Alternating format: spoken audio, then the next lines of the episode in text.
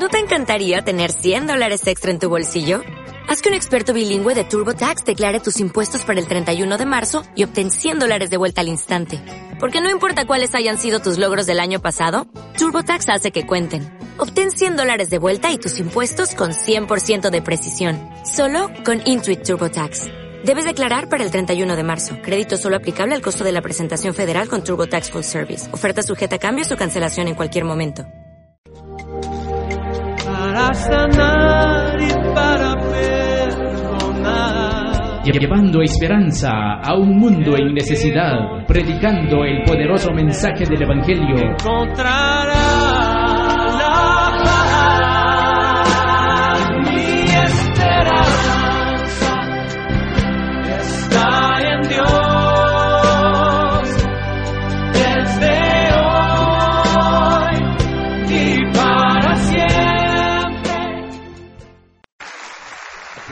Apláudale al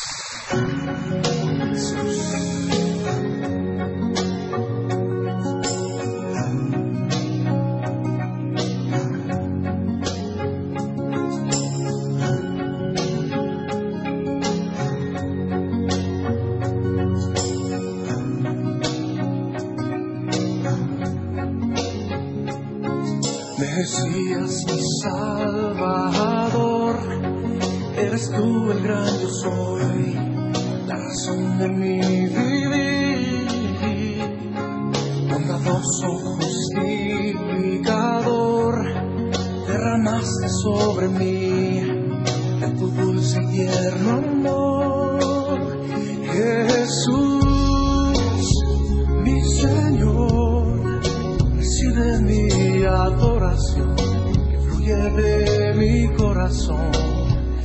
Jesús, mi Señor, de la abundancia de mi ser, te ministro, Hijo de Dios. Maestro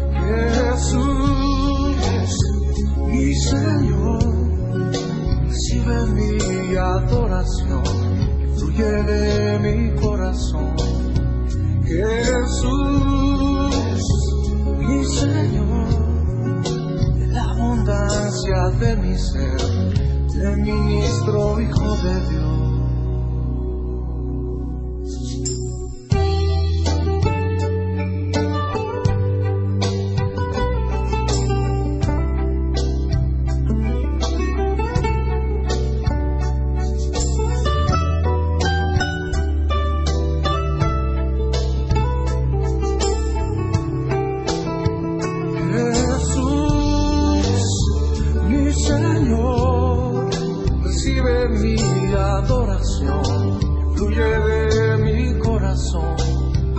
Jesús, mi Señor, de la abundancia de mi ser, te ministro, Hijo de Dios. Jesús, mi Señor, recibe mi adoración que fluye de mi corazón. Jesús, mi Señor, de la abundancia de mi ser, te ministro,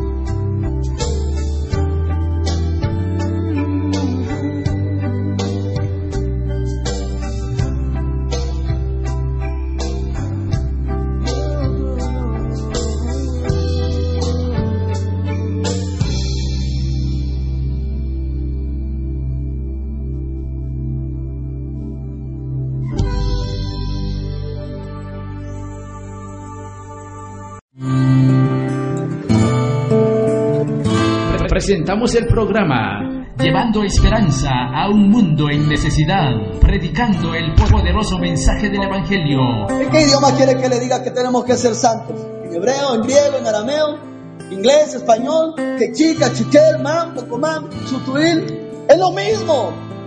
¿En qué idioma quiere que hablemos y digamos que hay que ser íntegros delante de Dios? Hay cristianos que en la casa son una cosa, en la calle otra, en la iglesia otra, y pareciera que son mil máscaras. No tienen una vida definida en Dios, porque lo que han aprendido o es pura teología, o son superficialidades, o son otro evangelio, pero lo que menos tienen en su vida es convicción.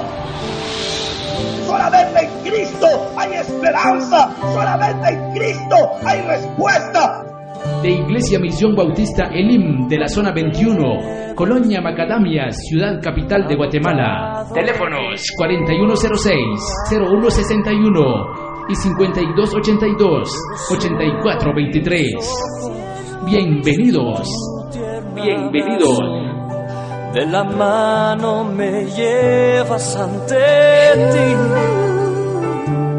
Tu perdón me trae a tu trono y te escucho decir con amor que nunca conocí.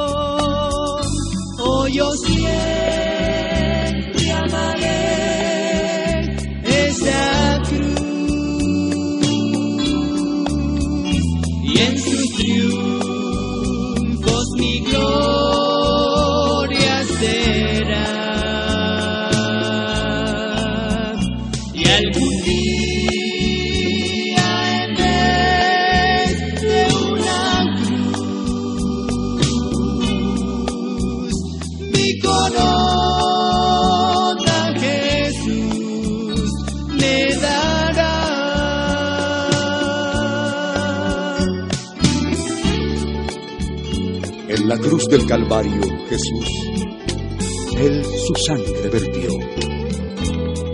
Hermosura contemplo sin par, pues en ella a la muerte venció y a mi ser pudo santificar. Yo seré siempre fiel a la cruz de Jesús. Sus desprecios con él llevaré. Pero algún día feliz, con los santos en luz, siempre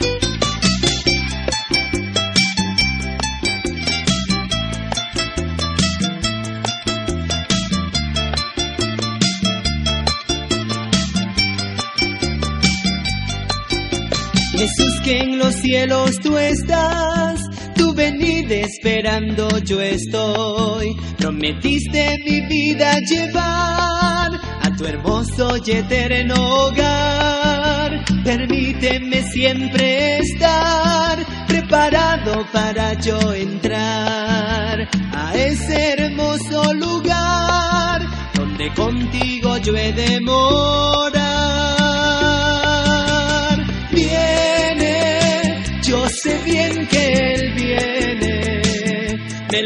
Dice siempre su palabra divina. Le espero, yo lo espero feliz, porque Él viene por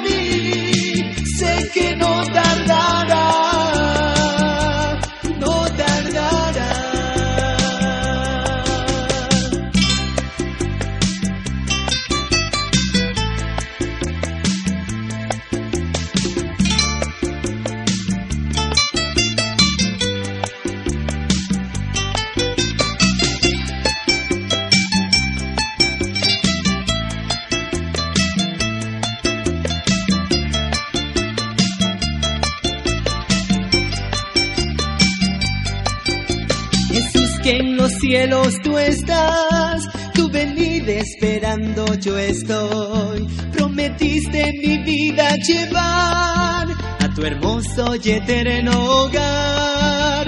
Permíteme siempre estar preparado para yo entrar a ese hermoso lugar donde contigo yo he de morar sé bien que Él viene, me lo dice siempre su palabra divina. Oh, le espero, yo lo espero feliz, porque Él viene por mí, sé que no tardará,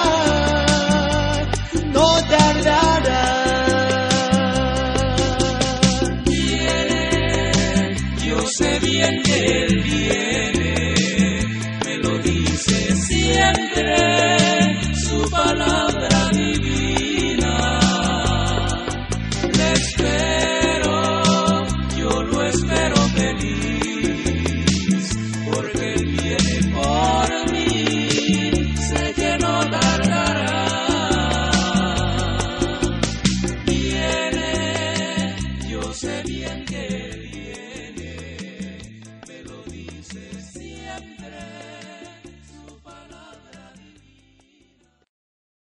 a leerlo, dice de la siguiente manera, segundo libro de Crónicas, capítulo 20, versículo 1, pasadas estas cosas, aconteció que los hijos de Moab y de Amón, y con ellos otros de los amonitas, vinieron contra Josafat a la guerra, y acudieron algunos y dieron aviso a Josafat, diciendo, contra ti viene una gran multitud del otro lado del mar y de Siria.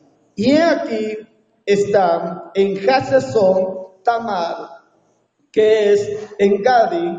Entonces él tuvo temor y Josafat humilló su rostro para consultar a Jehová e hizo pregonar ayuno a todo Judá. Y se reunieron los de Judá para pedir socorro a Jehová. Y también de todas las ciudades de Judá vinieron a pedir ayuda a Jehová.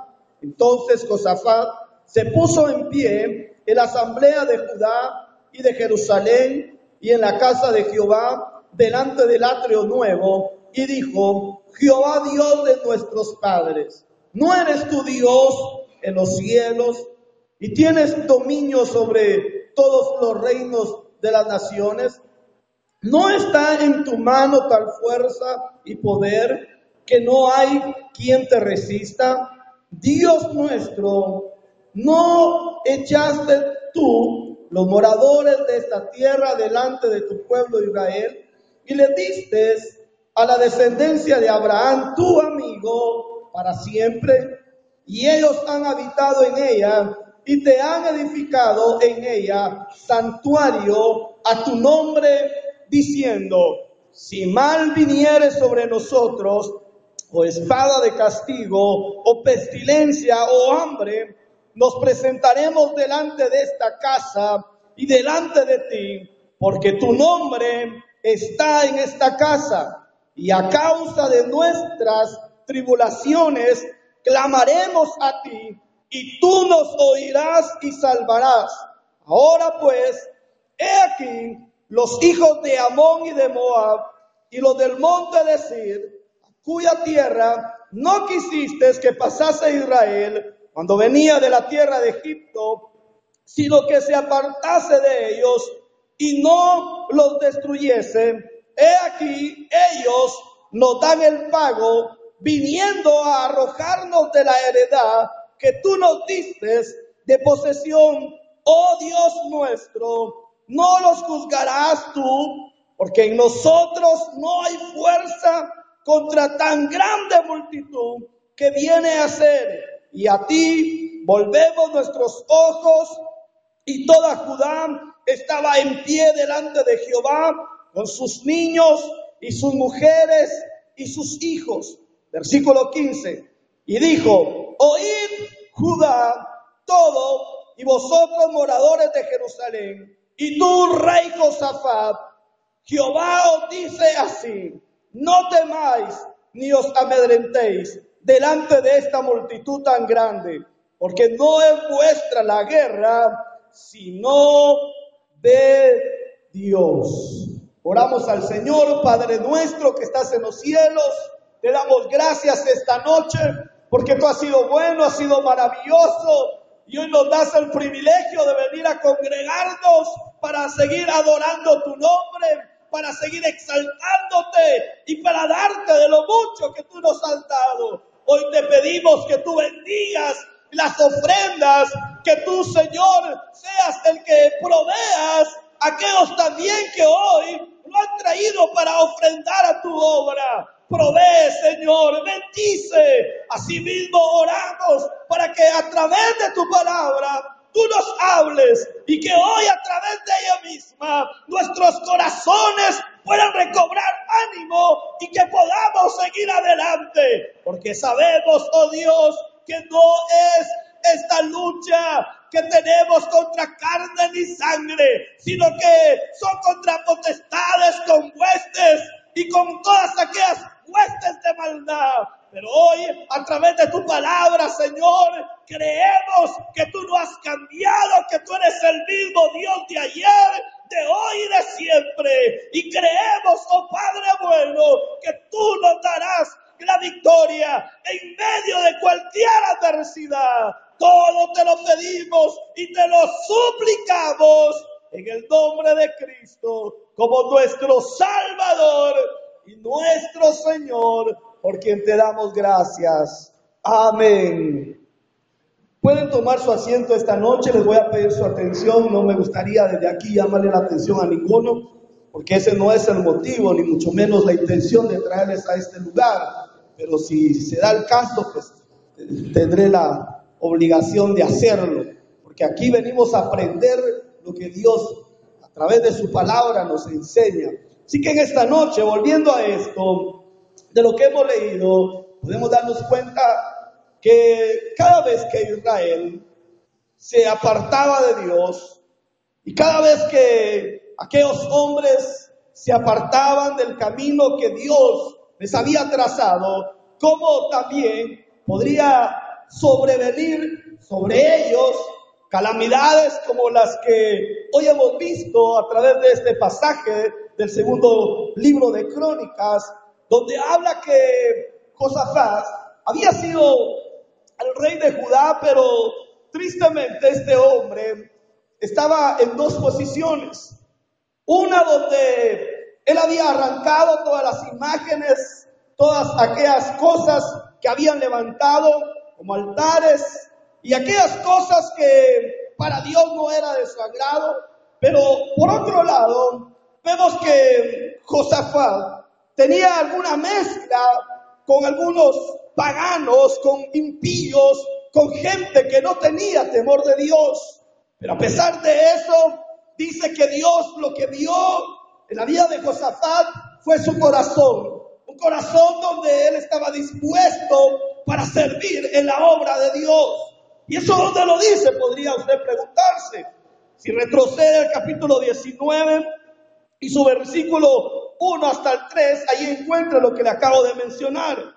Dice, verso 3 del capítulo 19, pero si ha hallado en ti buenas cosas, por cuanto has quitado de la tierra las imágenes de acera y has dispuesto tu corazón para buscar a Dios. Decir que este hombre no del todo estaba malo, sino que este hombre tenía un corazón disponible para buscar a Dios. Y es aquí donde se encuentra en esta situación donde dice que se le juntaron los de Moab y los de Amón y que fueron en contra de Judá para hacerle una guerra. Y de acuerdo a lo que hemos leído, dice que era una gran multitud la que se acercaba para hacerle guerra a este hombre llamado Josafat. Pero como bien le mencionaba hace un momento, este hombre había dispuesto en su corazón buscar a Dios. Y una de las cosas que nos deja bien clara la Biblia para estos tiempos es que si nosotros buscamos a Dios con todo nuestro corazón, Dios jamás nos despreciará. A pesar de los errores, a pesar de la humanidad que uno tiene todavía, que todavía se le escapan ciertas cosas que son puramente humanas, eso no quiere decir que totalmente Dios nos vaya a desechar. Usted puede darse cuenta en el caso de Josafat, versículo 1 del capítulo 19, dice Josafat, rey de Judá, volvió en paz a su casa en Jerusalén y le salió al encuentro el vidente Jehú, hijo de Ananí, y dijo al rey Josafat, al impío das ayuda y amas a los que aborrecen a Jehová. Entonces, uno podría estar en aquella postura de dos, de dos pensamientos diciendo, bueno, ¿cómo está la cosa?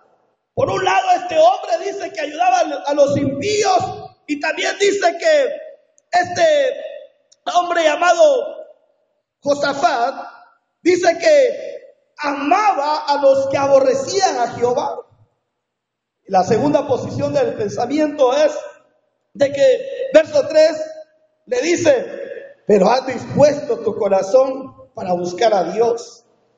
Como le vuelvo a repetir, a pesar de la humanidad de Josafat o de sus faltas cometidas, Dios no lo desechó totalmente. Porque dice, de acuerdo a los versículos del capítulo 20, ya usted leyó conmigo, cómo fue que Josafat vino y retomó la posición que de alguna manera habían abandonado. La posición que él retomó fue de dirigirse a Jehová otra vez, pero él lo hizo no solamente él, sino que dice que convocó a todos los de Judá. Llegaron hasta el punto de que ahí no solamente estaba el viejo o el joven, sino que ahí estaba el niño también. Dice que habían de diferentes edades y él los convocó para que juntos pudieran proclamar el chulo y de esa manera humillarse delante de Dios. Y es así nosotros podemos ver, de acuerdo a la narración bíblica, cómo Dios les envía la ayuda. Porque la Biblia dice que Dios no despreciará un corazón contrito y humillado. Jamás lo despreciará Dios. Pero déjeme decirle algo en esta noche. Pero también Dios demanda de nuestras vidas que le busquemos de todo nuestro corazón.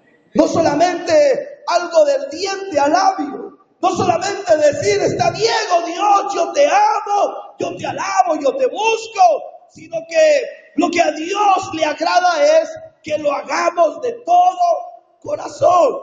Por eso el proverbio dice, hijo mío, dame tu corazón. Por eso cuando Jesús llegó al pueblo de Israel, les dijo, recordando lo que había dicho el profeta Isaías, diciendo, mas este pueblo solo de labios me honra, su corazón está lejos de mí. Una de las cosas que Dios siempre ha de buscar es adoradores que le busquen en espíritu y en verdad. Recuérdese que la Biblia habla de otro personaje que se llamaba David, que dice que su corazón estaba conforme al corazón de Dios. Pero aún en medio de esa situación usted puede darse cuenta que David le falló a Dios, cometiendo adulterio y a la vez homicidio, doble pecado. Pero entonces, ¿dónde está que tenía un corazón conforme a Dios? Ahora, volviendo a este punto, ya despejándonos un poco sobre lo que Dios anda buscando, hombres que le busquen y que le adoren con todo corazón, vemos que aquí, de acuerdo a lo que hemos leído, dice que pasadas estas cosas, aconteció que los hijos de Moab y de Amón, y con ellos otros de los amonitas, vinieron contra Josafat a la guerra. Y acudieron algunos y dieron aviso a Josafat diciendo, oiga lo que dice, contra ti viene una gran multitud del otro lado del mar y de Siria. Y he aquí están en Asazón, Tamar, que es en Gadi. De acuerdo a esta expresión de Engadi, geográficamente, algunos consideran que hoy en día esta ciudad mencionada acá, que se llama Engadi, hoy en día es Siria. Uno de los países donde hoy en día hay mucho conflicto con los terroristas. Un país donde está muy conflictivo con ese tipo de cosas. Pero fíjense que dice que cuando vino la noticia a Josafat, realmente fue alarmante para este hombre. Pueden imaginarse ustedes que le voy a poner un ejemplo. El ejército de Judá era unos, un decir, como mil personas. Pero cuando vino el anuncio, póngale que dice que vinieron todos los diferentes lugares que ya mencioné acá, que dice la Biblia, vinieron en contra de Josafat. Póngale que estos hayan sido como unos, unos 100 mil hombres. Imagínense ustedes, 100 mil hombres en contra de mil hombres. La lógica, de acuerdo, pásate para acá, por favor. De acuerdo a lo que uno podría entender humanamente, uno podría decir, pues la mayoría gana, porque de plano, imagínense, 100 mil hombres contra mil hombres, la mayoría gana. Pero fíjense que aquí dentro de la historia de la relación bíblica, nosotros vamos a poder ver de que a pesar de que eran grandes multitudes, delante de nuestro Dios no hay nada que nos pueda detener. ¿Por qué? Porque Dios es más grande. O sea, Él es todopoderoso. Y por eso los versículos siguientes dice, si ustedes se dan cuenta, donde dice versículo 6, y dijo Jehová, Dios de nuestros padres, ¿no eres tú Dios en los cielos y tienes dominio sobre todos los reinos de, la, de las naciones? ¿No está en tu mano tal fuerza y poder que no hay quien te resista. Mire, cuando uno reconoce de verdad en quién ha creído, entonces uno no puede ver limitaciones, uno no puede ver los problemas, porque más grande es nuestro Dios que cualquier problema. Eso es lo que declara la palabra. Eso es lo que está diciendo. ¿Acaso tu mano no es tan poderosa para gobernar sobre todas las naciones? En pocas palabras estaba diciendo Josafat, ¿qué van a hacer estos contra ti? Si tú eres Dios en el cielo y eres Dios en la tierra y punto. ¿Podrá alguien oponerse delante de Dios? No, hombre. Fíjense que estas guerras que se daban no eran las primeras que ya Israel había visto como el obrar de Dios estaba a favor de ellos. ¿Se recuerdan ustedes cuando Moisés sacó a Israel de Egipto?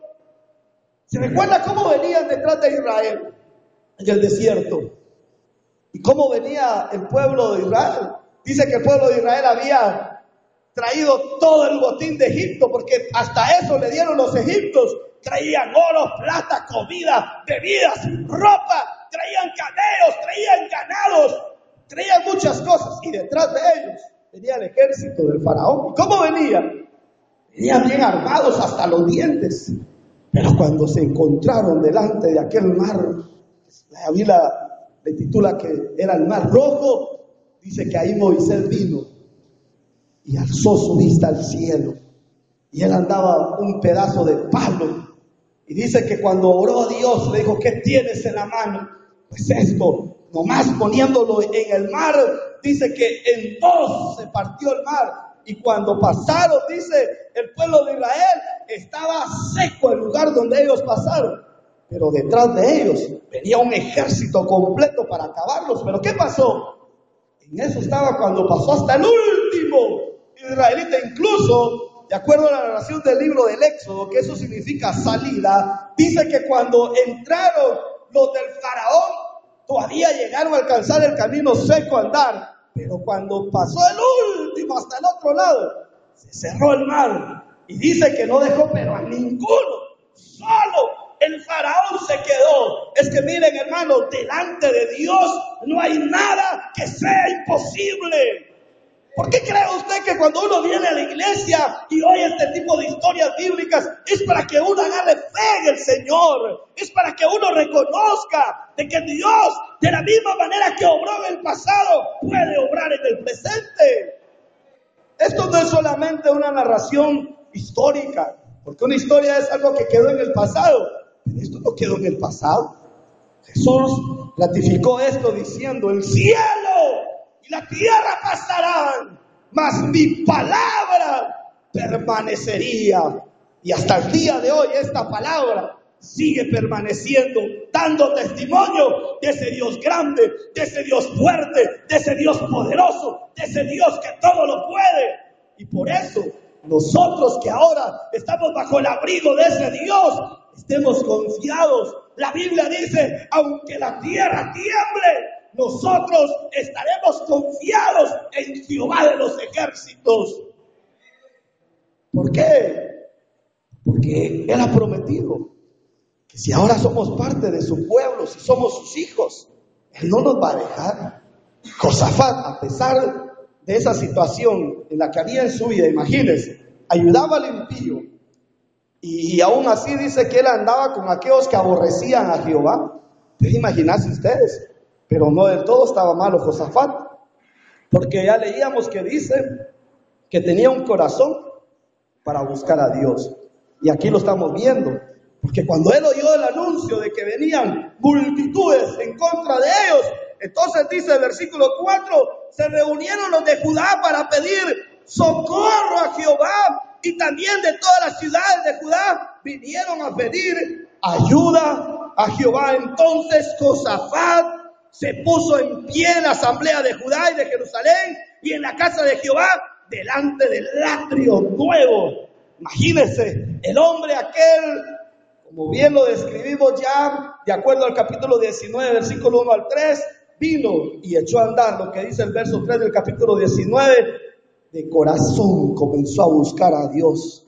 Y dice el versículo 6, Y dijo, Jehová Dios de nuestros padres, ¿no eres tú Dios en los cielos y tienes dominio sobre todos los reinos de las naciones? ¿No está en tu mano tal fuerza y poder que no hay quien te resista? Dios nuestro, ¿No echaste tú los moradores de esta tierra delante de tu pueblo Israel y le diste la descendencia de Abraham, tu amigo para siempre?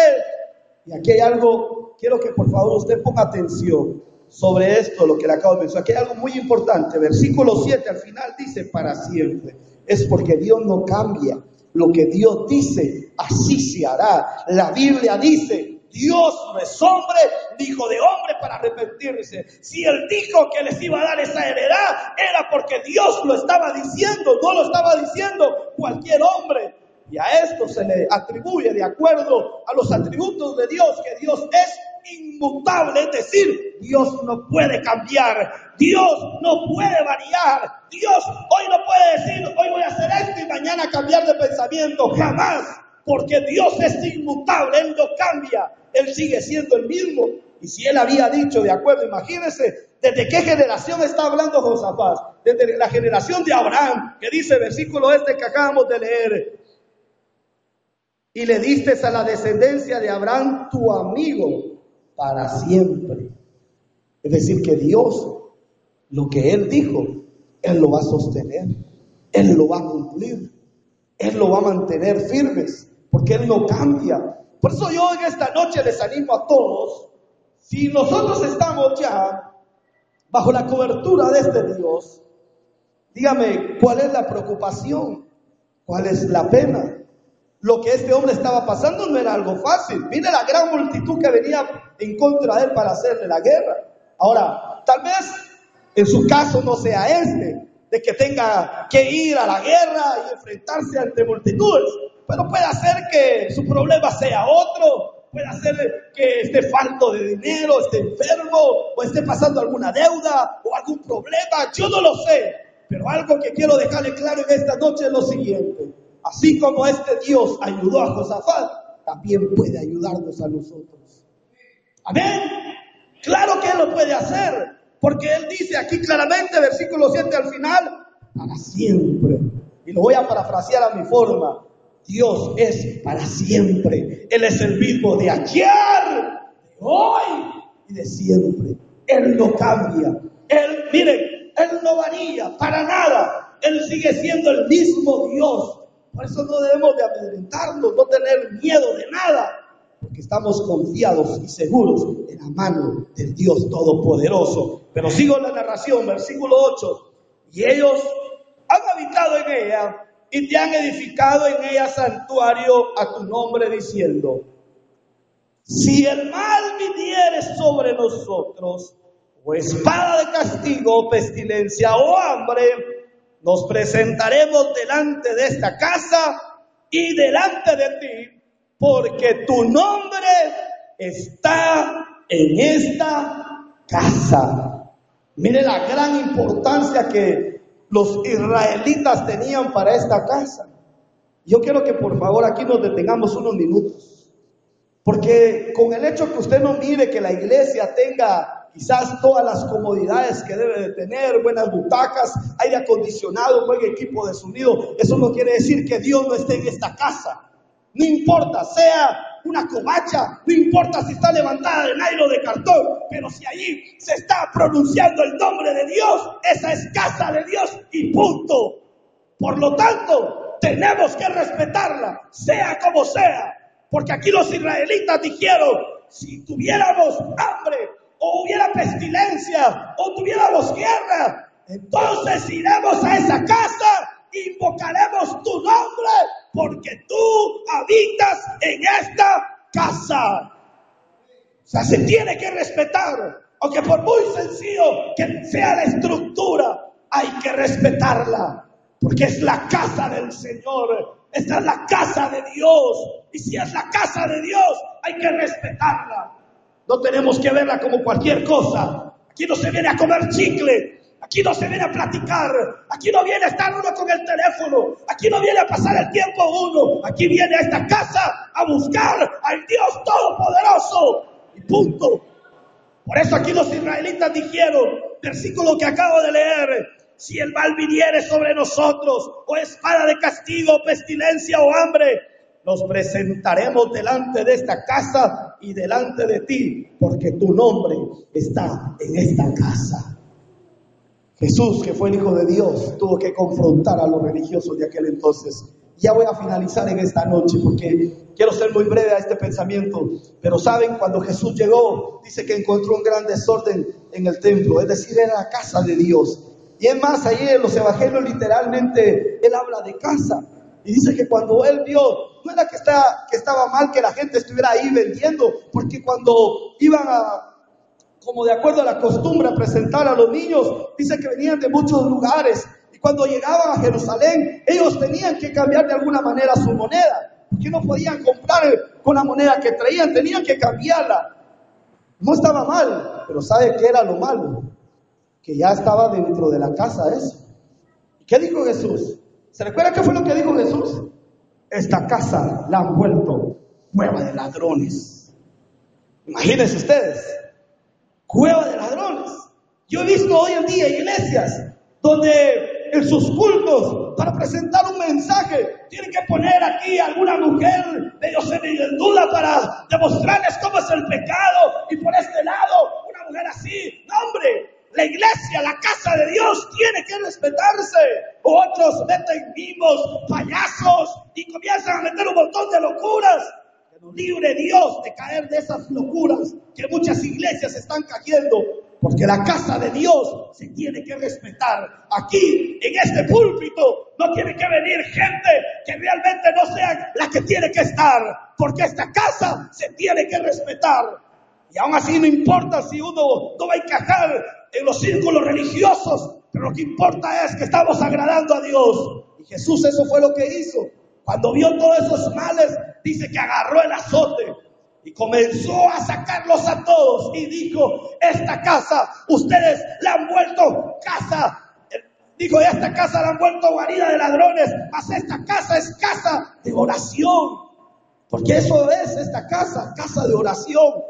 Volvamos al versículo 9, dice, delante de esta casa y delante de ti, porque tu nombre está en esta casa, y a causa de nuestras tribulaciones clamaremos a ti. Y mire lo que dice, y tú nos oirás y salvarás. Ahora pues he aquí los hijos de Amón y de Moab, y los del monte de Sir, y cuya tierra no quisiste que pasase Israel cuando venía de la tierra de Egipto, sino que se apartase de ellos y no la destruyeses. He aquí ellos nos dan, dice, el pago viniendo a de la heredad que tú nos diste en posición. Y mire lo que dice el versículo 12. Oh Dios nuestro, no los juzgarás tú, porque en nosotros no hay fuerza contra tan grande multitud que viene en contra. Es que miren hermanos, cuando uno viene a la casa del Señor, es probable que venga sin fuerza, sin aliento. Y es más, con aquello de que, ah, ya no sigo, pero cuando venimos a esta casa recobramos fuerzas, porque reconocemos que la fuerza, el poder y todo lo que hay proviene de Dios. Y esto fue lo que hizo Josafat, reconocer que la fuerza y todo lo que poseía provenía de Dios. Y por eso dice, porque en nosotros no hay fuerza contra tan grande multitud que viene contra nosotros y no sabemos qué hacer. Y a ti volvemos nuestros ojos y toda Judá estaba en pie delante de Jehová con sus niños y sus mujeres y sus hijos. Miren, allí todos estaban alabando al Señor. No como otras iglesias, ¿verdad? aquí vamos a alabar al Señor, unos llorando, otros levantando sus manos y otros así con el teléfono, otros hablando, viendo cómo se mueven los ventiladores. No, aquí dice que todos, niños, mujeres y todos sus hijos, todos estaban de qué?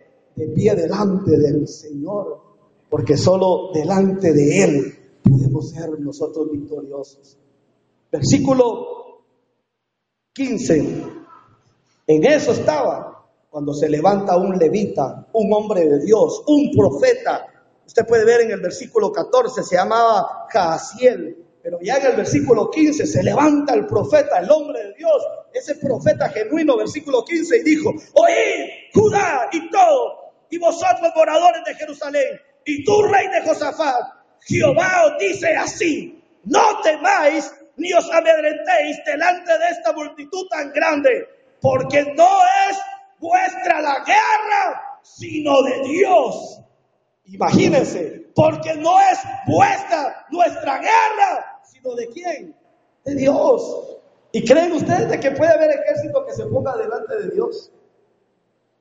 Si Dios quisiera ahorita, como está la situación en Israel, ay Dios, ¿de qué rato se hubiera mandado, como dijo Jesús, acaso no tengo potestad de decirle a mi Padre que mande una legión de ángeles y que me quiten de la cruz? Pues, si Dios quisiera hacerlo, hiciera que tus cohetes, de esos que tienen eh, bien inteligentes, que donde marca el punto, ahí van a llegar hasta ese punto. Nada de eso va a poder en contra de nuestro Dios. Y aquí el aliento que le da el profeta de Dios a este hombre llamado Josafat fue que le dice, mira, no temas, porque Jehová dice así, no temas ni os amedrentéis delante de esta multitud tan grande, porque no es vuestra la guerra, sino de Dios. Ahora, para aplicarlo ya a este tiempo de nuestra vida, ya voy a finalizar. ¿Cree que hay algún problema tan grande que Dios no lo pueda resolver? ¿Qué dicen ustedes? ¿Habrá un problema tan grande que Dios no lo pueda resolver? Ay, es que mire, la verdad yo no sé si Dios puede hacer esto. Dios puede hacerlo, porque no es nuestra guerra, sino que es de Dios. Y la Biblia dice que los que hemos creído en Dios nunca quedaremos avergonzados. Yo lo animo, de verdad, no sé cuál es la lucha, no sé cuál es la guerra que tenga, es probable que hoy no sea como la de Josafat, ¿verdad? Pero quizás su situación es otra, la guerra que tiene es otra en su casa, puede ser con sus hijos, su esposa, su esposo, algún familiar, algún vecino, con algún compañero de trabajo. Pero ¿cree usted que para Dios hay algo imposible para que Él no obre a favor de nosotros? Pues yo le animo de verdad, hermanos. Cuando uno viene y lee ese tipo de situaciones que Israel pasó, todo a veces trae consecuencias. ¿Saben por qué? En primer lugar, Josafat, es cierto, él tenía un corazón eh, muy dispuesto para buscar de Dios, pero él estaba haciendo cosas malas. Imagínense ustedes, dice que él amaba al impío y le daba la ayuda. Y dice que se andaba con aquellos que aborrecían la presencia de Jehová, pero a pesar de eso, Dios le dio una gran experiencia. ¿Y sabe cuál experiencia fue la que Josafat tuvo? De que apartarse de él de verdad. Somos como unas hormiguitas delante de usted. No somos nada, no somos nada. Pero si estamos tomados de la mano de Dios, mire, no va a haber nada que nos detenga. Por eso la Biblia dice, si Dios es por nosotros, dígame, ¿quién es contra nosotros? Ay, es que por ahí dicen de que me están haciendo brujería, siquiera que desde hace rato no se me quita un dolor de estómago, un dolor de cabeza. No, hombre, no le crea nada al diablo, hombre. Si la Biblia dice, ¿quién es contra nosotros? Ya nada, nadie nos puede hacer frente. Eso sí, si estamos firmes y si permanecemos en Dios. Pero el gran problema de hoy en día es que muchas personas quieren que Dios les ayude, pero ellos no quieren estar con Dios. Demandan a Dios que Dios les dé bendición y que les ayude, pero ellos no están con Dios. Se han apartado totalmente, pero ojalá que nosotros hoy podamos aprender a través de este mensaje que si nosotros estamos en Dios, no importa qué tan grande sea la prueba que tengamos, pero Dios es poderoso para ayudarnos. Y yo les animo, de verdad les animo, porque Dios no ha cambiado, aunque muchos le han cambiado ya realmente el sentido de lo que es el Evangelio. Pero nosotros seguimos creyendo de que Dios sigue siendo el mismo.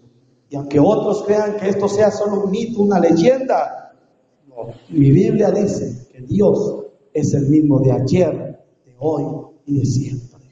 Así que ánimo hermanos, de verdad ánimos, porque si estamos en el Señor, todas las cosas vamos a poderlas lograr y hacer. Oramos entonces en esta noche para finalizar. Padre, te damos gracias porque tú eres bueno, tú eres maravilloso. Y hoy, Señor, nos has dado la oportunidad de oír tu palabra. Y hoy te pedimos, Señor, que conforme a lo que hemos predicado hoy en nuestras vidas puedan recobrar ánimo. Que hoy tu palabra, Señor, pueda seguir edificando nuestra fe de tal manera que podamos salir de este lugar creyendo de que para ti no hay nada imposible que tú eres el mismo de ayer, de hoy y de siempre. Gracias te damos, Señor.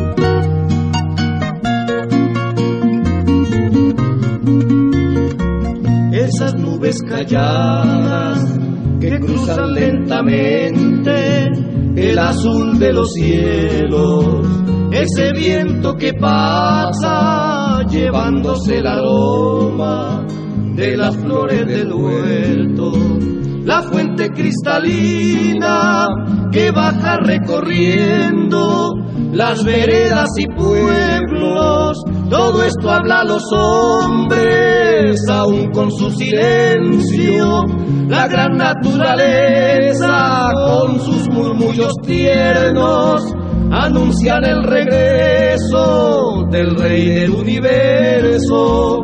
Crujen las dinastías, se tambalean los reinos, la tierra sin balance tiembla cada momento. Es que Cristo regresa a levantar su pueblo.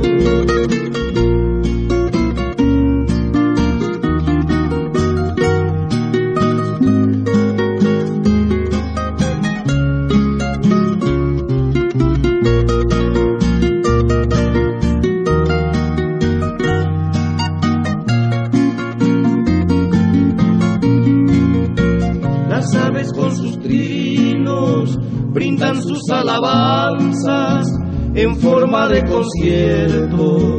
El día su sol radiante, la tempestad, la lluvia, relámpagos y truenos. La noche con su luna, sus lindas madrugadas y radiantes luceros. Todo esto habla los hombres, aún con su silencio. La gran naturaleza con sus murmullos tiernos anuncian el regreso del rey del universo. Crujen las dinastías, se tambalean los reinos, la tierra sin balance tiembla cada momento. Es que Cristo regresa a levantar su pueblo. Esas nubes calladas que cruzan lentamente el azul de los cielos, ese viento que pasa llevándose el aroma de las flores del huerto, la fuente cristalina que baja recorriendo las veredas y pueblos. Todo esto habla a los hombres, aún con su silencio. La gran naturaleza con sus murmullos tiernos anuncian el regreso del rey del universo. Crujen las dinastías, se tambalean los reinos, la tierra sin balance tiembla cada momento. Es que Cristo regresa a levantar su pueblo.